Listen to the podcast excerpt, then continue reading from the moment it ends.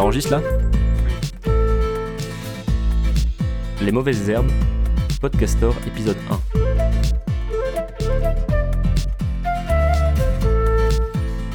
Sébastien Moreau, passeur de savoir sur l'intelligence animale, créateur passionné de conférences, de vidéos, de bandes dessinées.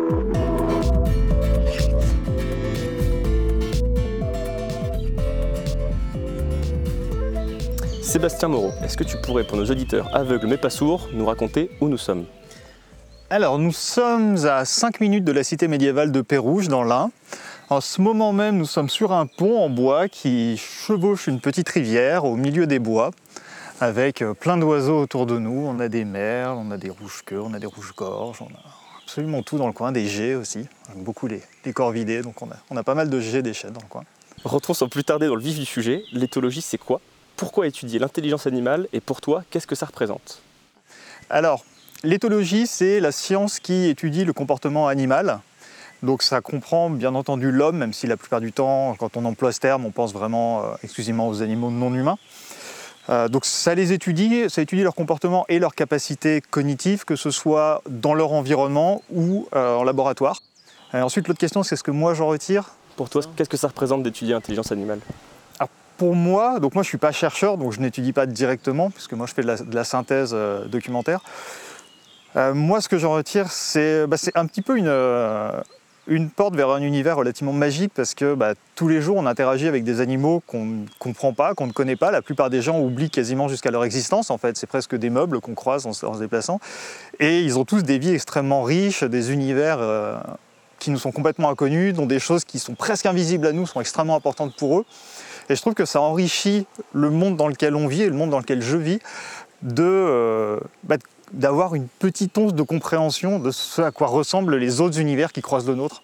Euh, simplement. Donc moi, c'est vraiment ça que j'en retire. Euh, je trouve ça vraiment fascinant d'avoir accès, même si c'est un accès très limité et partiel, mais un accès à une espèce d'altérité différente comme ça. Enfin, souvent, on cherche un peu les les extraterrestres, on essaie, on se dit, eh, mais si on trouvait une intelligence extérieure, mais en fait on l'a, elle est là, elle est là, et on, fait comme si on n'en avait rien à faire, alors qu'en fait, je sais pas, vous avez une pieuvre, vous pouvez pas faire plus extérieur comme intelligence, et, euh, pourtant la plupart des gens s'en préoccupent pas, quoi.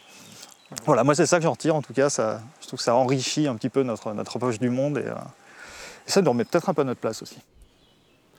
Et du coup, c'était venu comment cette passion pour l'éthologie?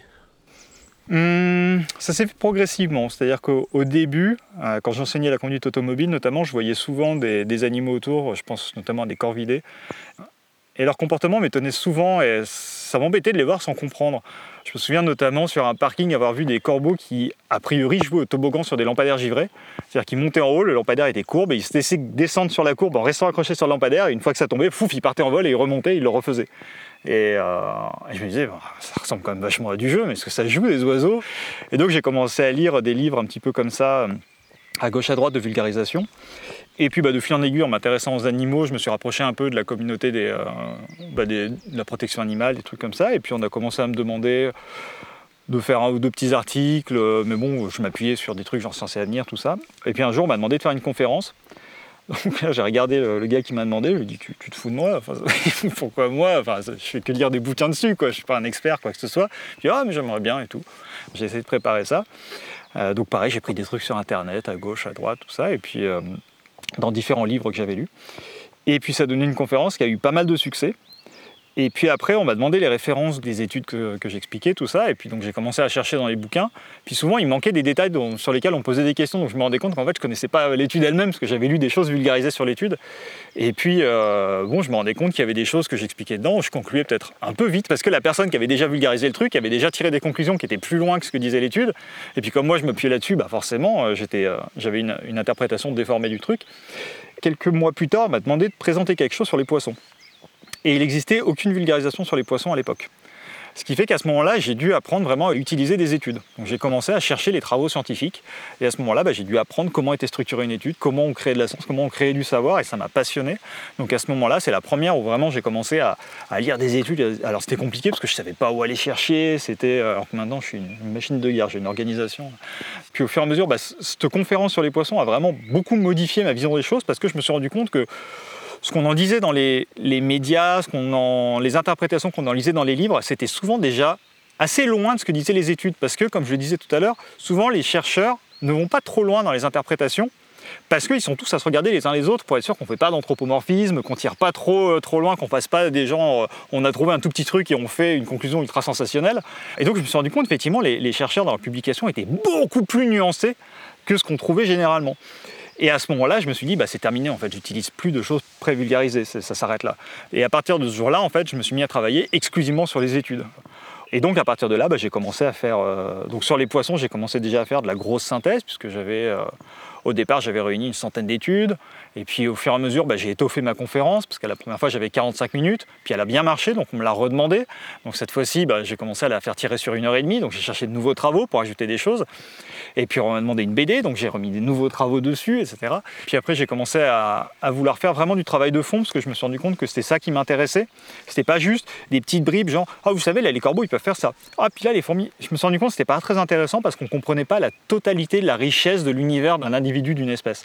Ce qui fait qu'à partir de là, je me suis dit, j'aimerais avoir des choses complètes.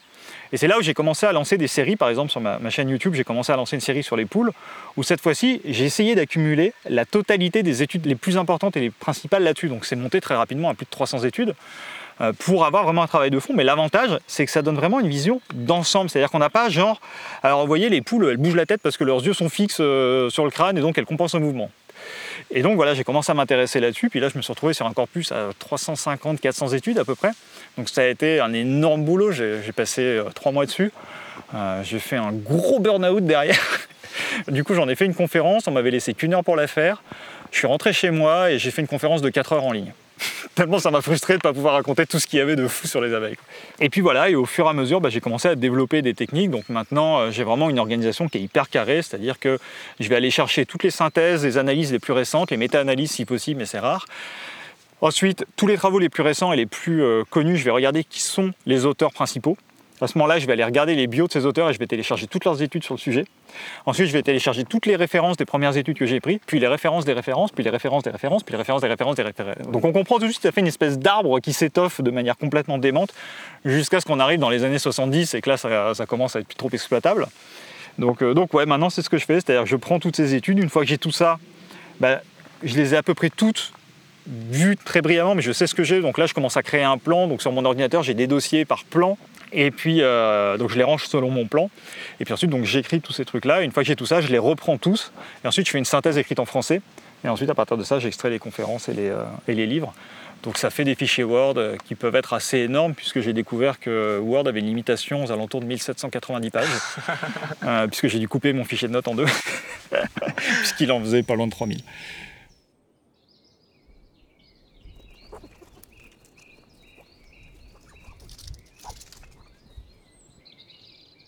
Et du coup, toi, ton travail aujourd'hui, c'est de décortiquer, de synthétiser ou de vulgariser des études qui se penchent sur le comportement animal. Et tu as dû en lire des centaines, voire des milliers.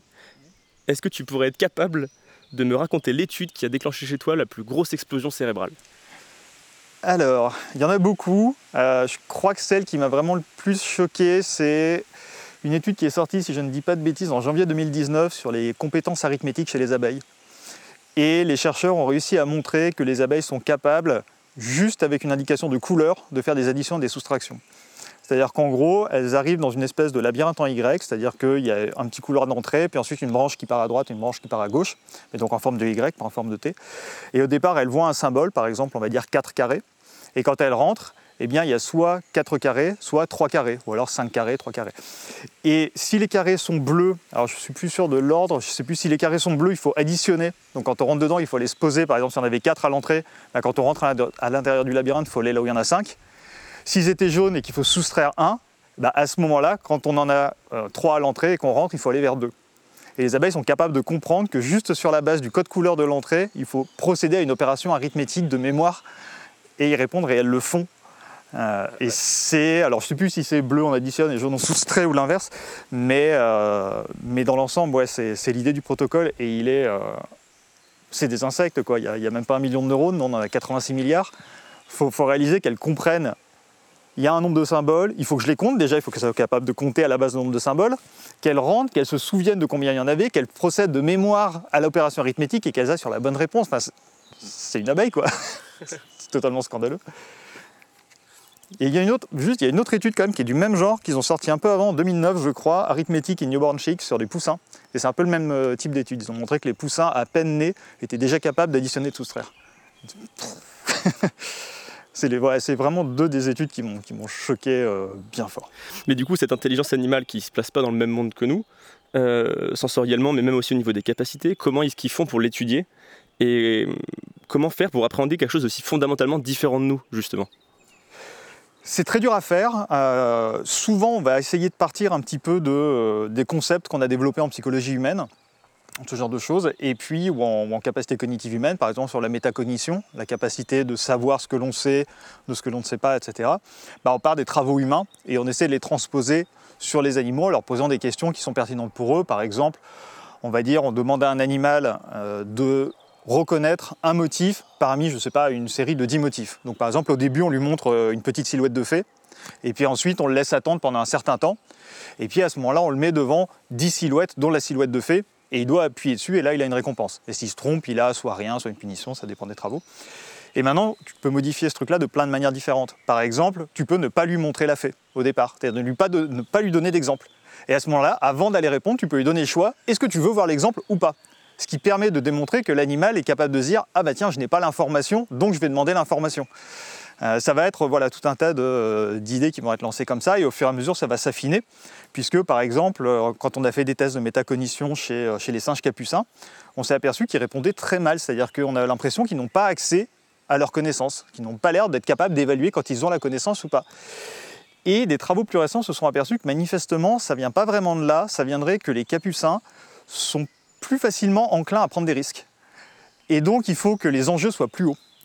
Et quand on monte les enjeux, à ce moment-là, les capucins commencent à réagir et à avoir des réponses métacognitives cohérentes. Et on a observé la même chose avec les rats, c'est-à-dire tant qu'on n'a pas monté le niveau de risque suffisamment haut, les rats préfèrent prendre un risque et se planter que, euh, que jouer la sécurité. Donc il y, a des, voilà, il y a des petites subtilités au fur et à mesure qu'on étudie les animaux, ben, on se dit bah, peut-être qu'il y a une faille ici, on la corrige, et puis voilà, les protocoles se montent comme ça les uns les autres. Et est-ce que ces protocoles arrivent à appréhender tout ce qui est inconcevable? Par exemple, quand on est sur des notions comme le bien ou le mal, que même nous, on a du mal à définir pour nous, est-ce qu'on a des protocoles scientifiques qui permettent d'appréhender ces, notions, ces concepts comme la justice ou, euh? Alors, c'est difficile, mais on peut avoir des choses. Euh, mais c'est toujours pareil, à partir du moment où on n'a pas accès à l'introspection de l'individu, on ne peut que tirer des suppositions. Après, il y a des suppositions éclairées ou pas éclairées. Par exemple, euh, il existe ce qu'on appelle l'aversion à l'inéquité, c'est-à-dire des animaux qui ne tolèrent pas la justice. Euh, on a fait des tests avec des chiens, par exemple, vous prenez deux chiens, et il y en a un, vous lui dites donne la patte, il vous donne la patte, vous reposez, donne-moi la patte, il donne la patte, puis on a le deuxième à côté, puis on fait donne la patte, il donne la patte, et là on lui donne une récompense. Et on retourne à l'autre, donne la patte, il donne la patte, on lui redonne pas. Puis on revient sur le deuxième, donne la patte, on lui donne une récompense. Bah, le premier chien qui a jamais de récompense, au bout de 3-4 coups, il va arrêter de donner la patte. Il va se coucher, il va faire la gueule. Et donc on voit qu'il y a, euh, il y a une notion d'injustice à ce moment-là. Alors c'est plus subtil que ça, mais on a une notion d'injustice qui fait qu'il y a un chien qui arrête de répondre parce que bah, la situation n'est pas juste. Euh, on, a, pas mal d'observations chez les singes capucins également, et chez les rats toujours, qui montrent qu'il euh, y a une certaine aversion à l'inéquité. Donc il y a des concepts comme ça qu'on peut démontrer. Après les concepts de justice, c'est compliqué parce que déjà chez nous, il faudrait voir ce qu'on met derrière sens. Euh, qu'est-ce, que ça implique Quels sont les symboles culturels qui sont derrière Et sur des animaux, c'est beaucoup plus dur à évaluer.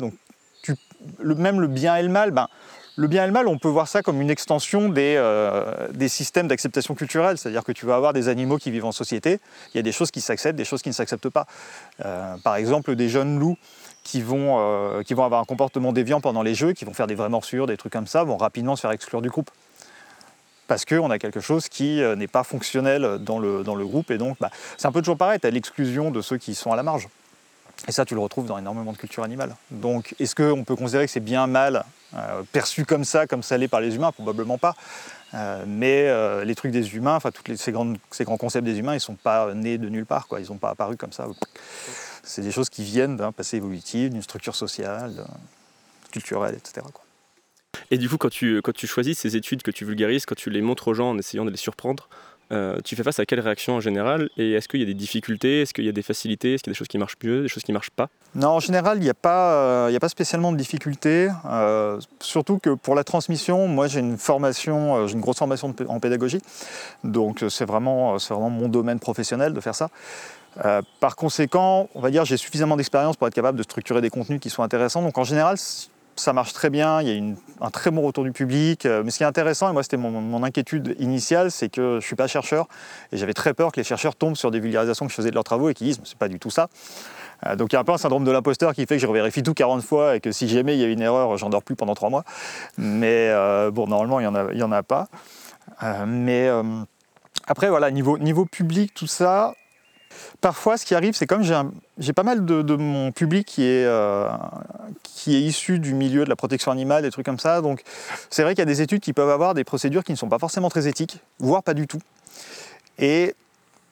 Ma difficulté se situe souvent ici, c'est-à-dire à quel point j'accepte d'utiliser des travaux qui, moi, me posent problème d'un point de vue éthique quand les résultats sont impressionnants. Donc c'est vrai que des fois on fait des critiques sur ma dernière vidéo récemment, euh, j'ai eu des critiques justement parce que je montrais une vidéo d'une euh, lionne de mer euh, qui était effectivement dans un enclos qui n'est pas glamour. bon, la situation est très particulière et voilà, c'est un animal qui a été sauvé parce qu'elle ne pouvait pas se débrouiller dans la nature. Ils l'ont récupéré sur l'autoroute en Californie, donc voilà, elle n'était pas capable de se nourrir toute seule. bon, Passons, c'est compliqué. Mais euh, voilà, il y a... Disons qu'on est beaucoup dans des situations un peu grises, on n'est pas dans des situations blanc et noir, bien et mal, c'est souvent compliqué. C'est vrai que euh, souvent, il y a des études dont j'aimerais bien parler, dont je ne parle pas parce que je n'ai pas forcément envie de mettre en avant ce type de protocole, et puis il y en a où je suis obligé parce qu'elles sont absolument nécessaires. Euh, je pense par exemple à tout ce, tout ce que sont les travaux sur la douleur chez les poissons où à peu près jusqu'au début des années 2000, on considérait que les poissons ne pouvaient pas percevoir subjectivement la douleur. Parce qu'il y a une grosse différence entre réagir à un stimulus douloureux et vraiment percevoir consciemment la douleur. C'est vraiment pas la même chose. Et on a des travaux qui ont démontré que les poissons pouvaient ressentir subjectivement la douleur, sauf que forcément, il a fallu faire mal à des poissons. Donc on se retrouve dans des, dans des recherches qui ont des soucis éthiques assez importants. Le problème, c'est que si on n'avait pas ces travaux, eh ben, aujourd'hui on n'aurait pas pu démontrer que les poissons ressentent la douleur et donc il y a plein de normes de bien-être machin qui sont en train d'être mis en place aujourd'hui qui n'existeraient pas. Euh, il y a tout un tas d'associations militantes euh, qui, s'organisent autour des poissons qui n'auraient pas de matériel pour pouvoir euh, défendre les poissons parce que bah, les arguments qu'on avait jusque dans les années 2000 allaient plutôt dans le sens que les poissons ne pouvaient pas ressentir la douleur et se seraient retrouvés face à un mur. Donc c'est compliqué parce qu'on a des études qui sont embêtantes d'un point de vue éthique et qui d'un autre point de vue sont absolument capitales pour pouvoir avancer sur ces questions. Donc voilà, on va dire les grosses difficultés sont là parce que niveau public ça passe très bien. Et tout à l'heure je disais justement que mon inquiétude c'était vis-à-vis des chercheurs et j'ai des très bons retours des chercheurs maintenant. J'en ai plusieurs qui ont vu euh, leurs propres études vulgarisées, qui sont venus me parler, qui étaient super contents. Donc, euh, donc c'est bien, ça me, fait, ça fait plaisir. On voit que ce soit au niveau de la recherche ou au niveau du grand public, ça passe, euh, ça passe très bien en général. Alors, on va revenir un petit peu, si tu veux bien, à ces études croustillantes que tu récoltes. Est-ce que tu pourrais nous raconter une étude qui a le plus chamboulé la communauté scientifique, une étude qui aurait vraiment révolutionné la perception qu'on avait sur l'intelligence animale?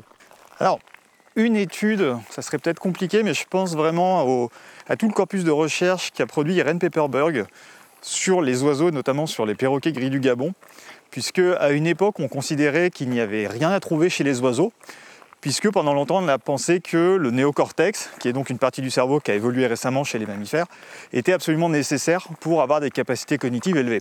Et les oiseaux n'ont pas de néocortex. Donc globalement, euh, on se disait, bah, c'est pas la peine de faire des recherches sur les oiseaux puisqu'il n'y aura rien à trouver, c'est des automates. Et puis elle s'est dit, bah pas d'accord. Et donc elle a travaillé avec Alex, qui était un gris du Gabon, et elle a montré qu'Alex était capable de prouesses cognitives qui étaient largement au niveau de ce qu'on trouvait chez les grands singes, alors qu'à l'époque, la primatologie, c'était vraiment euh, le, truc intouchable. Euh, et, les travaux d'Irene Pepperberg ont fait émerger énormément, énormément de recherches autour des oiseaux, qui aujourd'hui ont prouvé que, bah, effectivement, les oiseaux n'avaient rien à envier aux mammifères, et on a trouvé des parties de leur cerveau qui travaillaient un peu comme un néocortex. C'est plus compliqué que ça, je fais un gros raccourci, mais... Euh, mais voilà, puis en ce moment, on est en train de vivre un peu la même chose. Je dirais que les années 2000 ont été euh, un petit peu la même chose avec les poissons. On a commencé à démontrer des capacités cognitives très très élevées chez les poissons, euh, notamment les travaux de Redouane Chari et de Colin Brown. Euh, et, en ce moment, on est en train d'avoir des résultats complètement fous. Et je pense qu'on a une autre révolution qui va arriver dans les, années, dans les prochaines années sur les insectes, notamment les hyménoptères, abeilles, fourmis, tout ça. Euh, sur les abeilles, je pense notamment aux travaux de Martin Giurfa à Toulouse avec Aurora Vargas Weber, les travaux de Lars Enfin, on a vraiment des découvertes qui qui commence à montrer que ben, les insectes qui ont des tout petits cerveaux ben, n'ont rien à envier euh, des vertébrés sur énormément de choses. Je pense à ce que j'expliquais tout à l'heure sur les abeilles, avec les, capacités arithmétiques, mais ça c'est... Euh, c'est un tout petit détail au milieu d'un panel de découvertes absolument choquante et absolument bouleversant. Euh, donc ouais, je pense qu'on a eu des grosses révolutions sur les oiseaux et là en fait on est toujours en cours de révolution sur ce qu'on connaît du règne animal. Et des études qui chamboulent tout, en fait, on en a, j'ai presque envie de dire tous les mois. Mais euh, du coup, là, tu es en train de me dire que concrètement, aujourd'hui, on sait que les oiseaux et les grands mammifères n'ont rien à s'envier l'un à l'autre par rapport au niveau de leurs compétences, par rapport au niveau de leur, euh, bah, en fait, ça dépend beaucoup de ce que tu évalues, c'est-à-dire que chacun a évolué dans, un, dans, une structure sociale et dans un environnement bien particulier. Donc chacun va développer les compétences, que ce soit cognitives, comportementales, etc., physiologiques, nécessaires pour pouvoir vivre dans cette société et dans cet environnement. Donc à partir du moment où euh, c'est ça qui euh, met la pression évolutive, bah, tu te rends compte que si tu as des animaux, par exemple des poissons qui vont vivre dans des, structures sociales très complexes euh, et, des environnements écologiques très complexes, et eh ben, ils vont développer des capacités cognitives très élevées qu'on retrouvera chez des mammifères qui euh, ont le même type de pression. Donc en réalité, ce n'est pas vraiment le, groupe d'animaux qui compte, c'est les pressions évolutives qu'ils subissent. Et c'est là où c'est intéressant parce qu'on se rend compte que des choses très complexes comme par exemple... Euh, bon, sans, rentrer dans les détails, mais des, phénomènes qu'on appelle de l'inférence transitive, c'est-à-dire être capable de déduire des relations qu'on ne connaît pas sur la base de relations qu'on connaît déjà, je ne vais pas rentrer dans les détails, mais en gros c'est quelque chose qui est considéré comme étant vraiment limité aux espèces sociales avec des gros cerveaux. Bah, très récemment, on l'a montré chez des guêpes. Donc, euh, voilà, on se rend compte de plus en plus que finalement la limitation qu'on pensait être vraiment euh, très liée au cerveau ne l'est pas tant que ça. Et donc effectivement, que ce soit les oiseaux, mais aussi que ce soit les poissons ou les insectes, on se rend compte qu'il bah, y a des choses où ils vont être meilleurs que euh, d'autres espèces. Par exemple, je sais pas, on a des trucs où certains poissons vont être meilleurs que certains mammifères, et puis d'autres où c'est certains mammifères qui vont être meilleurs que certains oiseaux, et puis certains oiseaux. Ça dépend totalement de quoi on parle, des besoins qu'ils ont, de la société dans laquelle ils vivent, de l'environnement dans lequel ils vivent. Si par exemple, il y a, un, cas qui est très intéressant, c'est avec des épinoches. Ils ont fait des tests, donc ce sont des petits poissons. Ils ont fait des tests et il y a des épinoches qui vivent, en, qui vivent proche, de la, proche de la marée, proche des côtes, et il y en a qui vont vivre en eau douce. Et ils se sont rendus compte que sur des tests de mémoire, celles qui vivent en eau douce ont une moins bonne mémoire à long terme que celles qui vivent dans les, dans les zones côtières. Et donc on pourrait croire que bah, il y en a une qui a un avantage par rapport à l'autre. Mais sauf qu'en fait, celles qui vivent en eau douce ont des, ont des environnements qui sont extrêmement stables. Ce qui fait que c'est intéressant de mémoriser quelque chose à un certain point parce que peut-être que dans 3 mois, 4 mois, 1 an, ça va se reproduire exactement à l'identique. Celles qui vivent au niveau de la marée sur la zone côtière, eh bien avec les marées, les, les, proies changent énormément, la situation change parce que les cailloux sont roulés par l'eau, etc. Les environnements changent en permanence. Et pour elles, en fait, ça serait pas pertinent de mémoriser trop longtemps trop de choses parce qu'elle changerait tout le temps en fait. Et donc c'est plus facile pour ce genre d'animaux d'apprendre, d'oublier, de réapprendre, d'oublier, de réapprendre, de oublier. Pour eux, c'est évolutivement plus pertinent que d'avoir une grosse mémoire à long terme. Ça dépend de quoi on a besoin par rapport à la situation dans laquelle on vit en fait.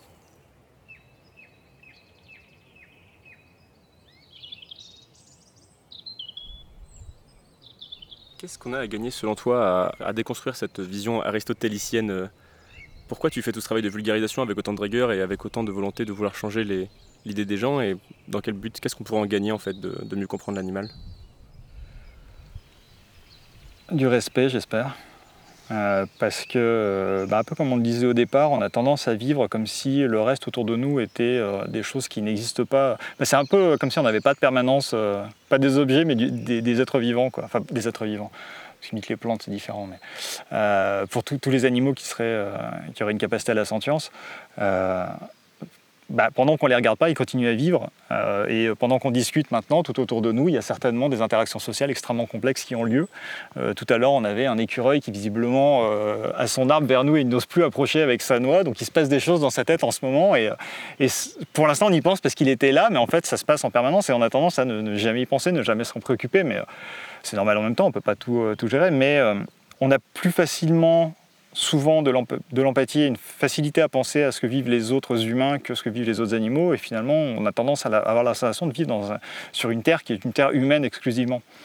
Et, euh, c'est vrai que j'aimerais rapporter, remettre sur le tapis que ben, en fait, ce n'est pas une terre humaine exclusivement et qu'il y a d'autres individus qui euh, vivent des situations qui sont aussi importantes pour eux qu'elles le sont pour nous, qui sont aussi riches euh, entre ces individus que, nos interactions en ce moment le sont pour nous. Euh, et, que voilà, quand on prend des décisions, quand on fait des choses dans la vie de tous les jours, ben, leur, leur, avis avec des, gros guillemets, mais on doit prendre en compte ce que ça implique pour eux autant que, bah, que si c'était d'autres humains qui étaient à côté de nous, en tout cas dans les limites de leurs capacités, compétences, etc. Donc, donc en un mot du respect. quoi. Est-ce que tu pourrais nous donner une dernière étude? Euh, Quelle étude? Est-ce qu'il y a une étude qui t'a le plus touché, qui a, vraiment atteint ton, petit cœur euh, d'être humain? C'est dur d'avoir euh, des travaux qui, atteignent un petit cœur d'être humain parce que bah, souvent les études justement essaient de ne pas être anthropomorphiques, ce genre de choses. Quand ça touche le cœur, c'est que ça touche l'empathie. Quand ça touche l'empathie, c'est qu'on s'est projeté, au moins dans une certaine mesure. Donc il faut pouvoir se projeter. Euh, ce qui fait que c'est plus souvent, euh, ça arrive plus souvent dans des travaux euh, observationnels comme on avait dans les années 80. Même si, par exemple, c'est vrai que dès qu'on voit, quand on connaît un peu l'histoire d'Alex dont je parlais tout à l'heure, bah, quand on voit des études avec Alex, ça fait toujours un petit truc parce qu'on sait Alex. Puis bon, Alex, il a eu une fin un peu tragique. Euh, voilà, ça fait toujours un peu de, trucs. Je crois qu'une qui m'a vraiment, euh, qui m'a mis, qui sourire aux lèvres en permanence, et je ne veux pas trop la spoiler parce qu'elle va être dans, le livre qui n'est pas encore sorti, mais euh, ce sont des travaux qui ont été faits par, par Reinhardt et Reinhardt dans les années 80, si je ne dis pas de bêtises, au Kenya, sur des groupes de zébus. Et en fait, pendant 5 ans, ils ont observé toutes les relations sociales, ils leur ont toutes donné des noms. Donc là, on est dans l'anthropomorphisme, mais alors à 1000% en ce qui me concerne sur ce truc-là, parce qu'on a Nanette, Gila, euh, ce qui fait qu'on les visualise bien. Puis en, fait, en plus, ils ont fait des dessins, ils ont des photos et tout, donc on les voit. Et on sait que elle, et eh ben, euh, et en fait, ils décrivent toutes leurs relations sans, porter de jugement ou quoi que ce soit, c'est-à-dire qu'ils regardent les relations sociales. C'est-à-dire qu'ils disent, bah, par exemple, on s'est rendu compte que pendant 5 ans, je me souviens plus exactement des, noms de qui était avec qui, mais par exemple, on se rend compte que Nanette, pendant 5 ans, elle mange euh, systématiquement à proximité de Gila. Du coup, c'est sa meilleure copine, elle mange tout le temps à côté d'elle. Mais il y a une année où euh, régulièrement elle allait manger avec une autre vache. Donc moment, elle s'est fait un peu une autre copine. Et puis on se rend compte que euh, dans, dans certains cas, eh ben, en fait, il y a une vache qui prend le devant et c'est elle qui emmène les autres pour aller paître. Mais en fait, on se rend compte que c'est elle qui les emmène et qui les ramène. Mais quand il faut aller chercher un point d'eau, par exemple, c'est pas les mêmes. Et, donc ils ont fait des tests où ils la retiennent à l'enclos au départ. Et du coup, les autres zébus, elles partent pas. Elles s'arrêtent, elles se couchent et elles attendent que Alma revienne et les emmène. Et euh, ils se rendent compte que si Alma le fait pas, bah, finalement, euh, il y a la dominante du groupe, parce que chez les, chez les vaches, pas les, les, zébus sont une sous-espèce de vache, on se rend compte que euh, et ben dans ce cas-là, elles attendent et que la dominante, qui est donc tu as les leaders, pas les leadeuses et les dominantes, et c'est pas les mêmes individus. Les leadeuses sont les influenceuses, c'est les instagrammeuses, c'est celles qui ont le plus de copines. Et les dominantes sont les plus anciennes. Chez les vaches, c'est la dominance est à l'âge, et le fait de diriger le groupe se fait à l'influence. Et donc, eh bien, Alma, qui était euh, une forte influenceuse dirigée, mais si jamais bah, elle n'était pas là et qu'elle ne pouvait pas emmener le groupe un matin, parce qu'elle était maintenue à l'enclos, bah, dans ce cas-là, c'était une des dominantes qui prenait finalement le troupeau et qui se retournait régulièrement. Et dès qu'on libérait Alma, bah, dans ce cas, tout le monde s'arrêtait, attendait Alma qui se mettait devant et alors le reprenait. C'est trop classe. Quoi. Moi, cette étude-là, à chaque fois que je l'ai lis, en plus, ils en ont sorti. Euh, ils en ont sorti 4 ou 5, je crois, avec plein d'aspects différents de leur vie sociale. Et à chaque fois, c'est trop mignon parce que on les retrouve d'année en année. Euh, c'est vieux, mais honnêtement, si, euh, si elles existaient encore aujourd'hui, bah, maintenant je pense qu'elles sont toutes mortes, mais si elles existaient aujourd'hui, j'aurais bien aimé aller les voir. Si jamais je t'offrais la capacité de parler avec un animal de ton choix pendant quelques heures, qu'est-ce que tu voudrais lui dire et qu'est-ce que tu voudrais lui demander? Alors ce serait Brindy, ma chatte, et je lui demanderais si elle veut rentrer ou sortir, puisque euh, mon bureau est juste à côté de la porte-fenêtre du jardin où elle n'arrête pas de vouloir rentrer et sortir en permanence, ce qui occupe une partie de mes travaux et qui me fait prendre beaucoup de retard quotidiennement. Euh, sinon, pour être plus dans l'esprit de la question, ça ne m'intéresserait pas. Euh, simplement parce que si on pouvait communiquer, ça voudrait dire que finalement on aurait une structure de langage relativement commune, probablement qui se baserait sur une façon de raisonner relativement commune. Euh, et, en fait, toute la richesse, bah, c'est en fait qu'on n'ait pas ces éléments communs. On a certains éléments communs qui fait que dans une certaine limite, on peut se comprendre sur certaines choses.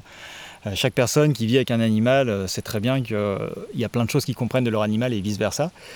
Mais euh, si ça allait plus loin, ça voudrait dire qu'ils seraient finalement euh, presque des humains euh, et, ça perdrait toute cette, toute cette richesse de la différence de ce qu'ils représentent vis-à-vis de nous. Quoi. Donc voilà, ça, ne m'intéresse pas cette question. Eh ben, merci quand même. merci beaucoup. Merci pour ce temps. Merci bah, pour cet échange. Et puis bisous. bisous.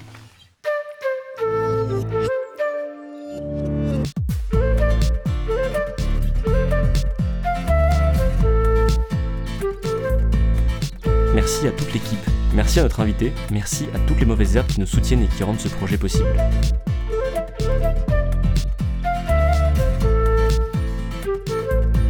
N'hésitez pas à nous suivre et nous soutenir sur tous nos réseaux, Facebook, Twitter, YouTube, Instagram, vous connaissez la chanson.